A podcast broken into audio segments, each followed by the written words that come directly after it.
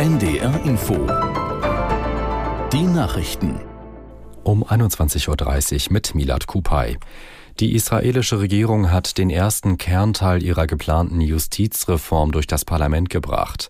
Nach dem Gesetz kann das oberste Gericht nicht mehr eine Entscheidung der Regierung oder einzelner Minister als unangemessen einstufen und so außer Kraft setzen. Aus Jerusalem Björn Dake. Stundenlang hatten tausende Menschen vor dem Parlament lautstark versucht, die finale Abstimmung über einen wichtigen Teil der Justizreform aufzuhalten. Gelungen ist das nicht. 64 der 120 Abgeordneten stimmten für die Reform. Gegenstimmen gab es nicht, denn die Abgeordneten der Opposition hatten davor den Saal verlassen. Auch Verteidigungsminister Galant stimmte für die Reform. Er hatte bis zuletzt versucht, einen Kompromiss zu schmieden. Denn die Armee ist in Aufruhr. Mehr als 11.000 Reservistinnen und Reservisten hatten angekündigt, nicht mehr freiwillig zum Dienst zu kommen. Aus Griechenland werden weiter Urlauber ausgeflogen, die vor den Waldbränden auf Rhodos fliehen mussten. Reiseveranstalter wie TUI organisierten Rücktransporte. Zusätzliche Flugzeuge brachten Urlauber unter anderem nach Hannover, Frankfurt und Stuttgart. Die Brände im Südosten der griechischen Insel sind laut Behörden noch nicht unter Kontrolle. Auf Korfu habe sich die Lage inzwischen entspannt, heißt es. In der CDU distanzieren sich immer mehr Landesverbände von einer möglichen Zusammenarbeit mit der AfD. Der Vorsitzende Merz hatte gestern gefordert, in Kommunalparlamenten Wege zu finden, gemeinsam mit der AfD Stadt, Land und Landkreise zu gestalten. Aus Berlin Barbara Kostolnik. Der Brandenburger Landeschef Rettmann schreibt auf Twitter, Extremisten seien keine Partner der CDU, Koalitionen und ähnliche Formen der Zusammenarbeit mit der AfD seien und blieben daher auf allen Ebenen ausgeschlossen. Auch aus Mecklenburg-Vorpommern kommen solche Töne. Selbstverständlich gebe es keine Zusammenarbeit, sagte Landeschef Lisko.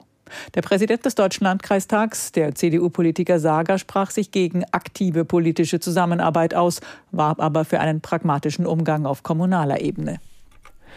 Punks haben in Tinnum auf Sylt erneut ein Protestcamp aufgebaut. Die nordfriesische Kreisverwaltung hatte die Zelte unter Auflagen genehmigt. Unter dem Motto Sylt für alle kritisiert die Gruppe eine Spaltung der Gesellschaft. Insulaner würden durch Gentrifizierung vertrieben, die Reichen schotteten sich ab, heißt es. Im vergangenen Sommer hatten Punks wochenlang in einem Park vor dem Rathaus von Westerland gezeltet.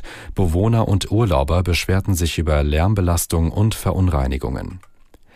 Das Wetter in Norddeutschland. In der Nacht nachlassende Schauer, teils aufgelockert und länger trocken, Tiefstwerte 15 bis 10 Grad. Morgen gebietsweise länger trocken, heitere Abschnitte, zeitweise wolkig, einzelne teils gewittrige Schauer bei 18 bis 22 Grad. Die weiteren Aussichten Mittwoch teils freundlich, teils stark bewölkt, Schauer und Gewitter 17 bis 21 und am Donnerstag unbeständig, in Vorpommern länger heiter bei 17 bis 22 Grad. Das waren die Nachrichten.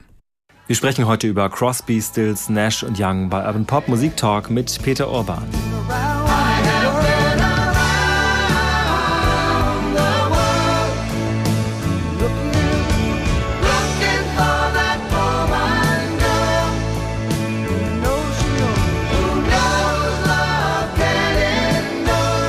Das Problem war Crosby, der mittlerweile durch seinen Drogenkonsum. Er hatte auch noch angefangen, das Kokain aufzukochen, Freebasing heißt das, und zu rauchen. Das ist das Schlimmste, was man machen kann. So ein bisschen wie Crack.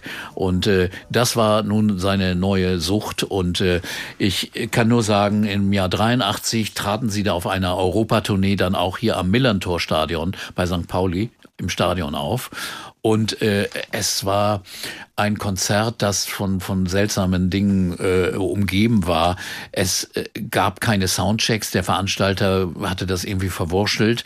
Äh, ich traf am Morgen des folgenden Tages Graham Nash zu einem Interview und er erzählte mir, sie waren so sauer. Erstens war Crosby nicht fit, weil er dauernd erstmal wieder seine Pfeife rauchen musste mit seinem Kokain.